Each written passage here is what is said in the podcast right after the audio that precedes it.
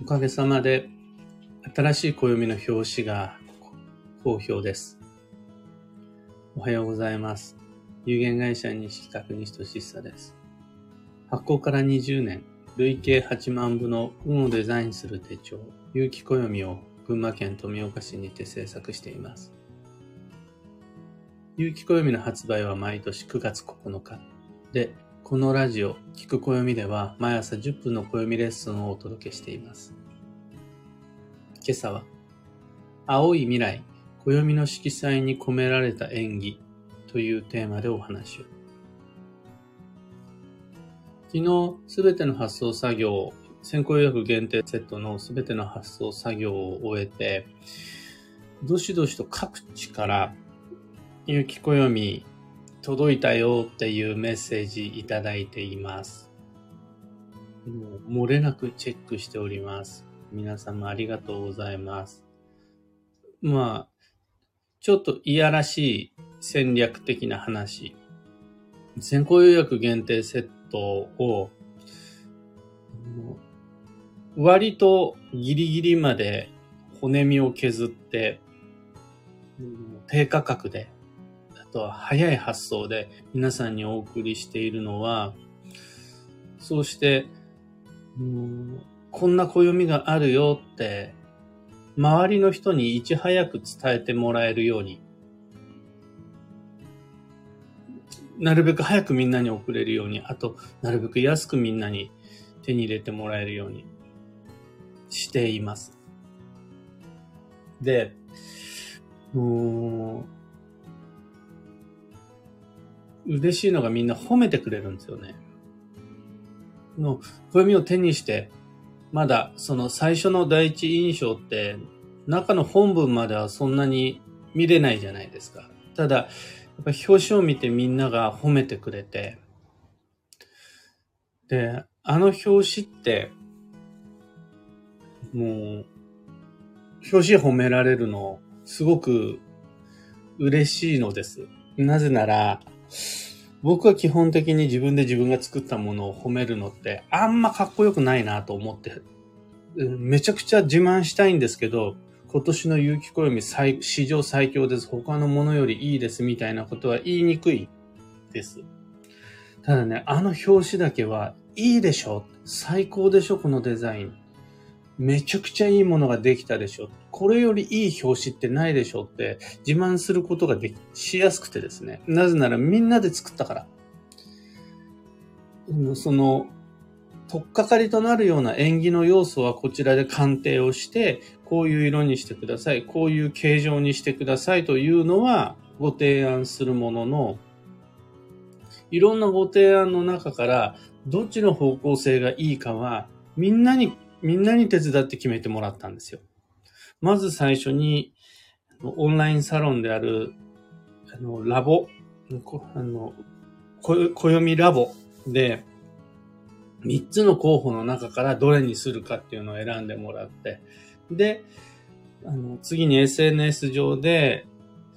こっちとこっちだったらどっちがいいかを選んでもらって、で、最終的に上がってきた方向性をデザイナーさんに上げて、今度はデザイナーさんに、ああでもない、こうでもないって言いながら仕上げてもらって、その結果出来上がってきたのがあれなので、もうね、最終的には僕の意思とかよりは、もうなるべくしてなったみんなの相違みたいなのが、あの表紙だから、いいでしょ、これっていうふうに、本当に素直に自分のことなのに自分のことじゃないものとして自慢できるので、そこ褒めてもらえるの本当嬉しいです。多くの方にご好評いただいております。好評販売中って言いやすいです。あの、表紙に関しては。で、みんなにその褒めてもらえるのが、綺麗ですねって言ってもらえるんですが、あの綺麗さに関して今日は少し詳しくご紹介したいなと思っています。まず、あの表紙の青に込められたストーリーは、綺麗に作ったかっていうとそうじゃなくて、当然暦なので、縁起物としてしっかり機能するように2024年に求められる考え方や動き方、演技をしっかりとこう宿せるような青にしました。でどんな青のストーリーがそこに隠されているのかっていうと、まず一つ目のポイントが、あれ、シチュエーションは海であるっていうことなんです。あれは、なんあの青はどこから来てるのか、あの場所は何なのかっていうと、海で、その海って、古来から冒険の出発点なんですよね。今でこそ海の向こうは海外である。海外っていうのは様々な国があるっていうのを、もう僕たち分かってるじゃないですか。教科書とか、テレビとか、様々な物語で。昔はそんなんないから。その人工衛星とかもないから、海の向こうって何があるかわからない未知の何かだったんですよね。それがその海というシチュエーションなんです。で、暦のロジック的に言うと、海とは先天版の東で、旧歯火器っていう場所なんです。だから実は、あの表紙に込められた青の中には、冒険の出発地点であり、先天版東というメッセージの旧歯火器の紫も少し入ってるんです。ただ、青、濃紺と紫って、ほぼ境目がないぐらい、同意、同義同質だったりするんですよね。それ、なんでそうなるかっていうと、あそこには海というシチュエーションが隠されているからなんです。海という青なんです。さらに、あれは、どっちの海なんかっていうと、東の空なんです。東の海であり東の空という場所の設定です。これ、東という方角は後天版で三匹木器。で、2024年が三匹木器。なので、あの青は東の紺壁であり、海であり、空であり。ここで3つの要素が上がってくるんです。まず海である。さらに空である。それはいずれも東である。東というのは旧歯火器の紫であり、三匹木器の紺壁である。さらにその時間帯も細かく限定していて、ギリッギリ夜明け前なんです。だから、正しく言うとあれは夜の東の海と空なんです。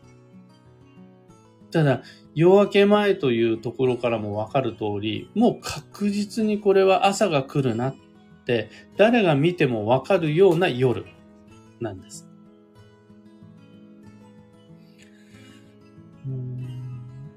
そうすると、空や海は、あの上下に配置されている空や海は、まだ夜なんです。だからそこの色は深い紺であり、ギリギリ紫のところもあったりする。けれども、まだ太陽は出ないものの、そのすごく遠くの向こうに、確かな朝という未来を感じさせてくれるような場所は少しずつ明るさが差していっている。瞬きをして次見た時にはもっとそこには明るくなってる。これがあの夜明け前の空東の海と空になります。で、要するにこれは何が言いたいかっていうと、夜明け前の東の海と空を見た時に感じるような心。それを基準にして来年度迷った時、どっちに進もうか、何を購入しようか、誰にお願いしようかを決めていくといいですよっていうことなんです。の、東の夜明け前の海と空を見て感じるハートは人によって様々だと思うんですが、おおむね共通しているのはドキドキとワクワクなんです。まだ見ぬ新しいものに対して抱える不安と期待。それが完全に分離したものじゃなくて、ふワクワクとドキドキって必ずワンセットなんで、期待と不安って必ずワンセットなんで、不安がなければ期待にならないし、期待がなければ不安はないので。それが、両方、何を、何を選んだらドキドキするのか。どれを見たときに期待が持てるのか。その、なんだ、あの、洋食と和食、どっちを食べるべきかで迷ったとき、右と左どっちの道進んだときに、ど、どっちに自分の偶然の必然が待っているのか、迷っちゃうことが必ずこれから先出てくる。その時、どっちへ進むべきか、どれを選ぶべきか。それはあの、ドキドキワクワクする方に進もうよ。だって、その、その先にあるのが、夜明け前の東の海と空だからみたいな。そっちに行くと騒動偶然が待ってるからっていう感じなんです。の僕のように群馬県富岡市で暮らしていると海なんてないわけです。でも、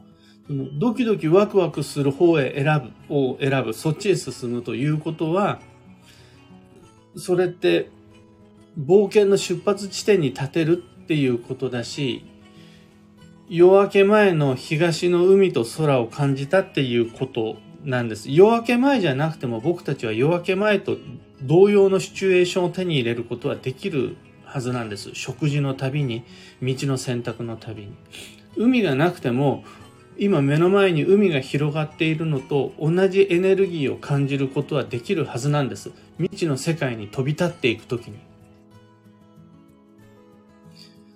それを象徴しているのが、あの、今年の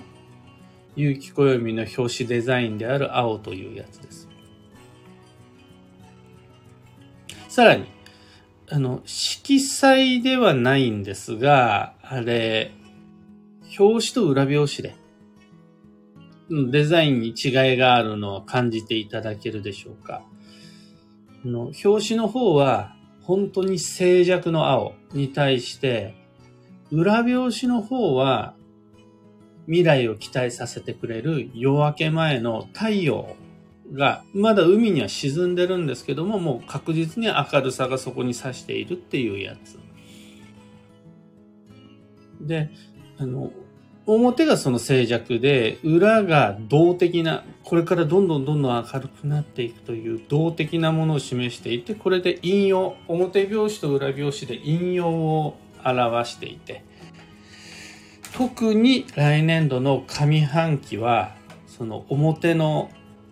ドキドキとワクワク、不安感が重要になってくる。で、下半期に関してはもう一歩踏み出したその人は必ずその先にある、その先に待っている光がわかるはずなんですよね。そうすると、上半期を過ごし終えた人は、裏表紙にあるようなその先の光、確実に明ける朝、あ確実に明ける夜を感じられますよっていう感じ。まず最初にあるのは、まだ光の差さない夜だけど、東を向くとそこにあるドキドキとワクワクっていう感じ。上半期の未知に踏み出す一歩というのがすごく重要ですよというのが、その表拍子と裏拍子の違い。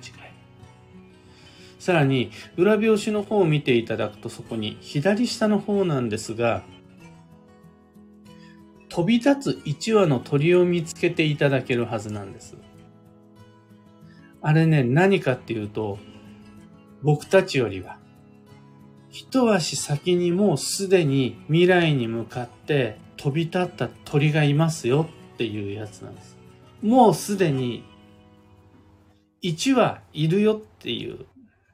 先行してるよ。彼は、彼女は。っていう、もうね、先に立ったものがいるんです。そして、そんな彼らや彼女らが残した羽が舞い散っているのが裏拍子です。表拍子には羽入れないでください。もしくは、ちょっと入っても減らしてください。その、裏表紙がもう飛び立ったものだけが見つけることができるのが、向こうの光ですよ、つって。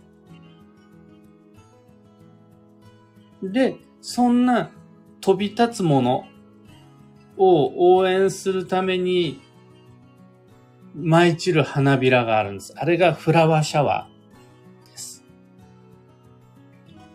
の、先へ向かって飛び立つものに対する祝福と清めの花びらが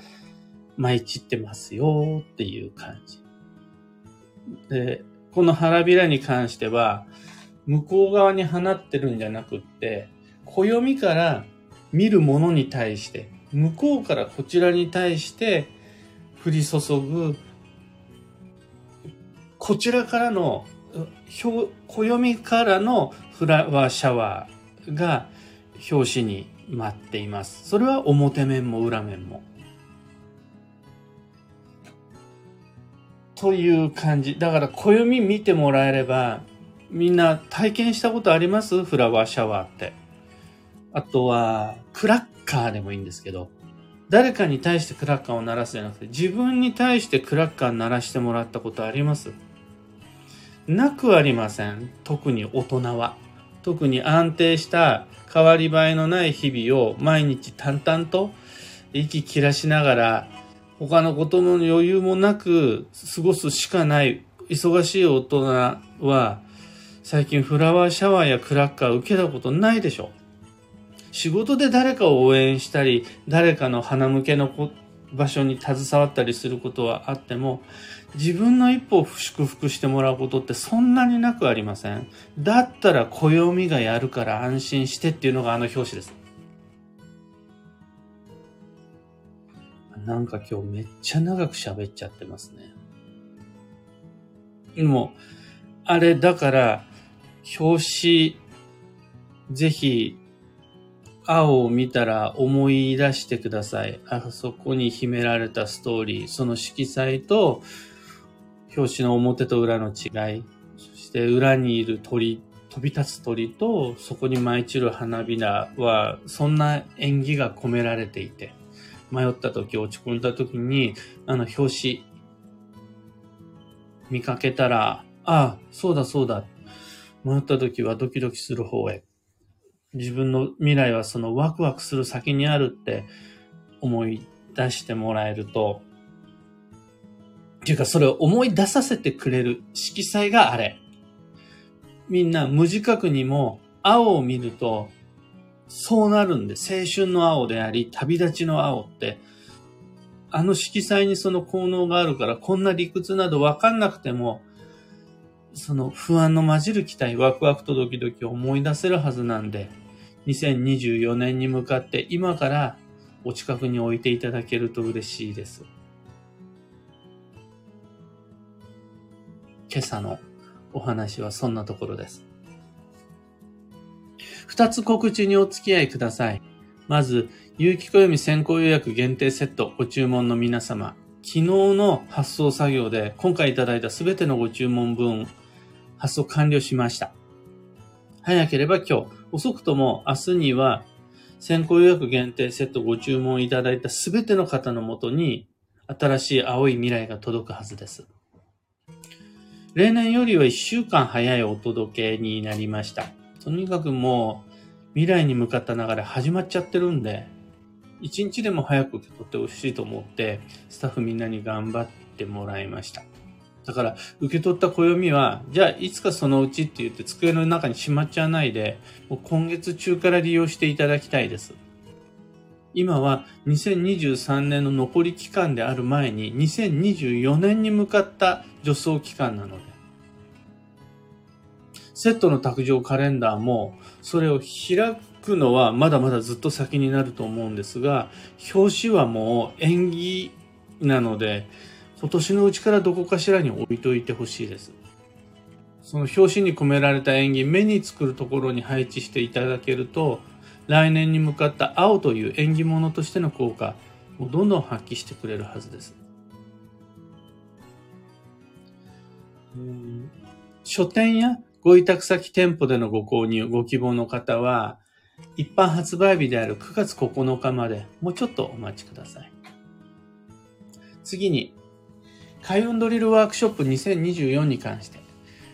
暦に掲載された時期や方位の吉凶、運勢などいろんな情報を活かして、来年12ヶ月の運をデザインする毎年恒例のイベントです。今年も開催します。すでにブログにて告知とお申し込み始まっているんですが、先行予約限定セットご注文の方はその到着までもう少しお申し込みご検討お待ちください。そちらに限定 URL と、あと、そこを写真写せばそこに飛べる QR コード記されたチラシを同封してます。ご参加希望の方はそっちの限定窓口からお申し込みをいただけると、ちょっとだけお得になるんですよね。ほんのわずかな値引き程度なんですが、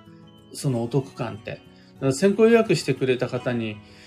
なんとかこうこと、ただのね、浮ついた言葉以外で感謝の気持ち、なんかこう形として表現したくて、そんな限定 URL ご用意しました。ぜひともそちらからお申し込みお待ちしてます。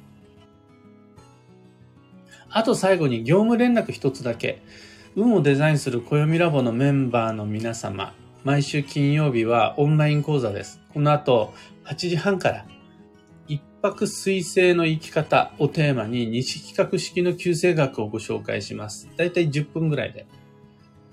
もう毎週金曜日の配信は、有機暦インストラクター養成講座のつもりで、弊社の鑑定基準、運と向き合う時の注意事項、要所みたいなもののすべて包み隠さず公開しています。前回から新しく始まったオンライン配信でのこの旧星学講座、シーズン1はシーズン5まで用意してあるんですが、シーズン1は自分らしい生き方、ライフスタイルがテーマです。自分を見失ってしまった時、あと自信なくしちゃった時、それって取り戻さないと生きていけないじゃないですか。働けないじゃないですか。そうすると、取り戻すヒントって多ければ多いほど、早く自分らしくなれるし、まあ、運も安定してきます。じゃあ、どうしたらいいのかって美味しいご飯食べるとか、しっかり睡眠をとるとかもめっちゃ効果ありなんですが、客観的な視点を持つっていうのが割と効果的で、そこでの客観性、客観性、客観的っていうのは、あの、自分の知見とは異なる別視点みたいなものを持ってる人って、自分を取り戻すが早いんですよね。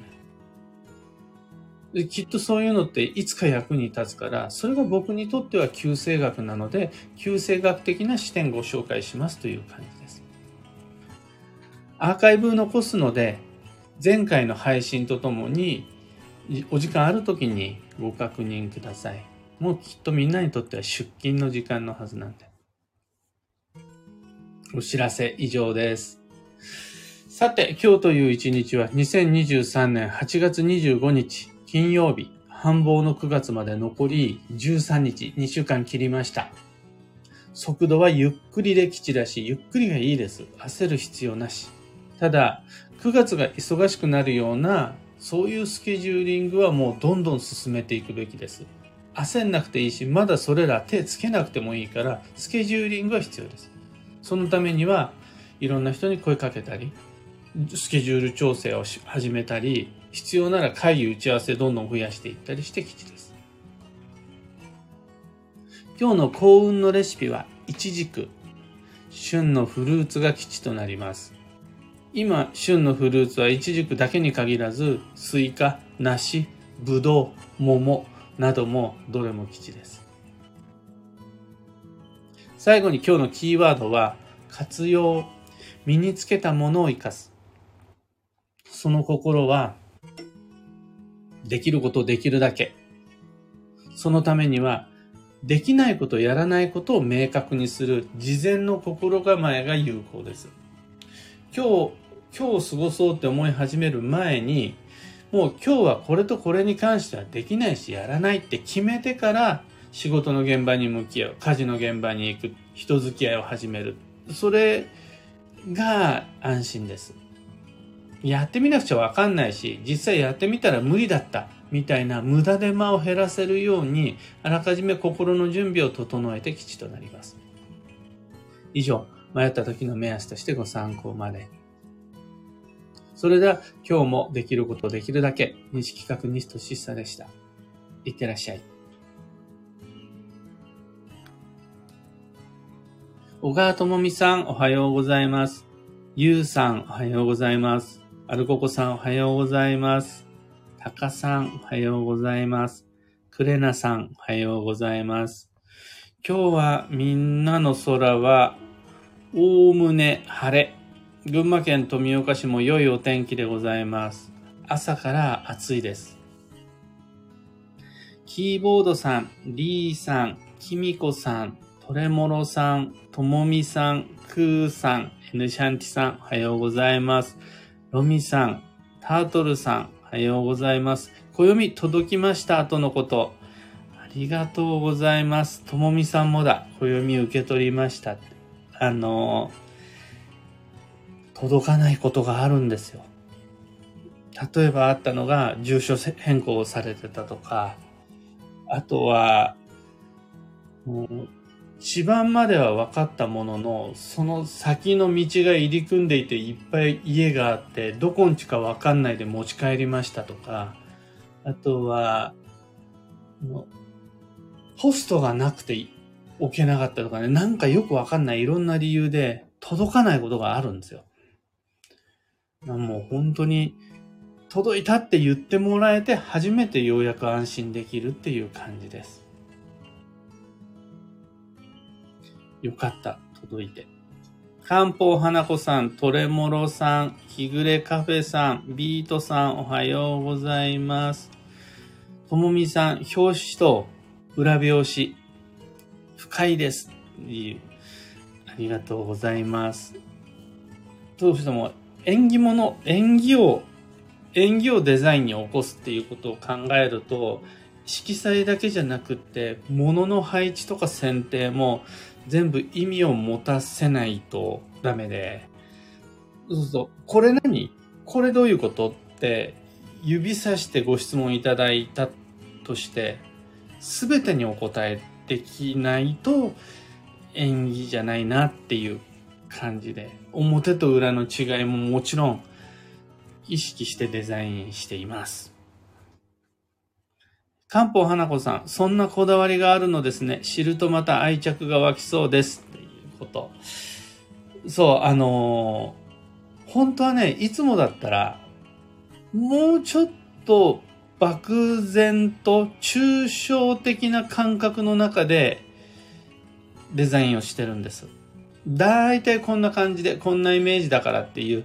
そこまで明確な言語化はできない状況でデザイナーさんに発注したりしてるんですが、今年はね、あの、今回の発注書はこういうものですっていうデザイナーへの発注書を全部オンラインサロンに掲載したんですよ。皆さんどういうふうに思いますつって。どっちがいいです？あ、だったらこれもこれも入れましょうみたいな感じで、事前に言語化して、で、発注書を作って、そのオンラインサロンで作った発注書をデザイナーさんに仕上げたから、僕の中ではもうめちゃくちゃ言語化が進んでいて、説明もしやすいですね。フラワーシャワー浴びる機会なんて結婚式で最初で最後だと思います。そうですよね。まあそもそもフラワーシャワーが日本というよりは海外のことだから、もううちの組合ではもう毎年フラワーシャワーが伝統行事ですみたいな人はそんないないはず。日本はどっちかといえば花よりは火祭りの方が多いし、花祭りよりは。で、そうすると、あんまない。で、そうすると今度クラッカーが思い浮かぶんですが、クラッカーだって、うちはお正月のたびにクラッカー使いますなんていう人いませんもんね。あれってもう、おもちゃだし。ただね、あの、フラワーシャワーとか、クラッカーってやってもらえばわかると思うんですがね、景気いいんですよ。清まるし、華やかだし、送り出されるんですよね。あの冒険の始まりの儀式をみんなが一歩踏み出すときにやりたくって僕が、みんなに対して花びらとクラッカーをこう巻き散らし打ち上げたくって、だから表紙に込めてみました。きみこさん、昨日ライブを聞いた後すぐに卓上カレンダーを部屋に飾りましたとのことありがとうございます。チラって目にする場所でいいと思うんですよね。チラ見でいいんで、未来の青、青い未来を職場とかリビングとかにポンって置いといていただけると嬉しいです。小川智美さん、有機暦2024の表紙を見ながら拝聴しました。いろんな意味が込められていて、しかも綺麗で、ずっと眺めていたい表紙です。卓上カレンダーも見えるところに飾ります。とのこと。ありがとうございます。もう、あの表紙、光って見えるって言ってもらえることがあって、まあでもそりゃそうなんですよ。上下が海と、暗い海と空に挟まれて、でもその向こうに見えるかすかな朝の兆しって、それ見ただけで僕たちはやっぱりこれか、それが光ってなくても、これから来る光を脳内で想像できるはずなんですよね。そんな風に思ってなかったとしても。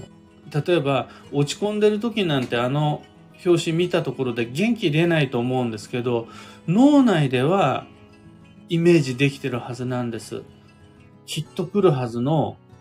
朝を。で、僕がですね、あの言葉が嫌いなんですよ。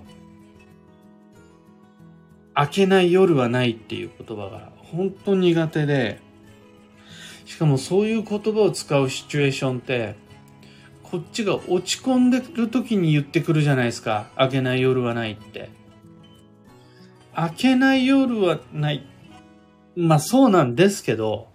ただ落ち込んでる時に、苦労してる時に、もがいてる時に言われる第三者からの明けない夜はないっていう言葉ほど自分をイラつかせるものって、まあみんなそんなことないか素直だから。元気湧いてくる人もいるかもしれないですが、僕は違うんですよね。お前の問題じゃないから言えんだろうって思っちゃうんです。だって実際なかなか開けない夜ってあるんで。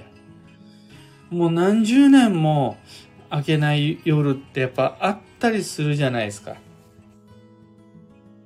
だから元気な人に、あんま落ち込んでない人に言うのは全然いいんですが、今まさに自分の運と戦って世界と向き合ってる人に、開けない夜はないではねえよなって思っちゃうんです。ただ、そんな言葉じゃなくて、まさに今、開けようとしている東の海と空を見れば、その言葉じゃなくて、脳が感じられるはずなんです。これから確実に来るはずの朝を。それやりたくて、そう、それが大事で、そんな風に思いながら、明けない夜はないとか言ってんじゃねえよっていうのを思いながら、じゃあ、それでも、それでも踏み出さなくちゃならない時に必要な色と形は何かと思って、それを暦に込めてあります。だいぶ今回は長くなってしまいましたが、お付き合いいただきましてありがとうございました。というわけで今日もマイペースに運をデザインして参りましょう。僕も行ってきます。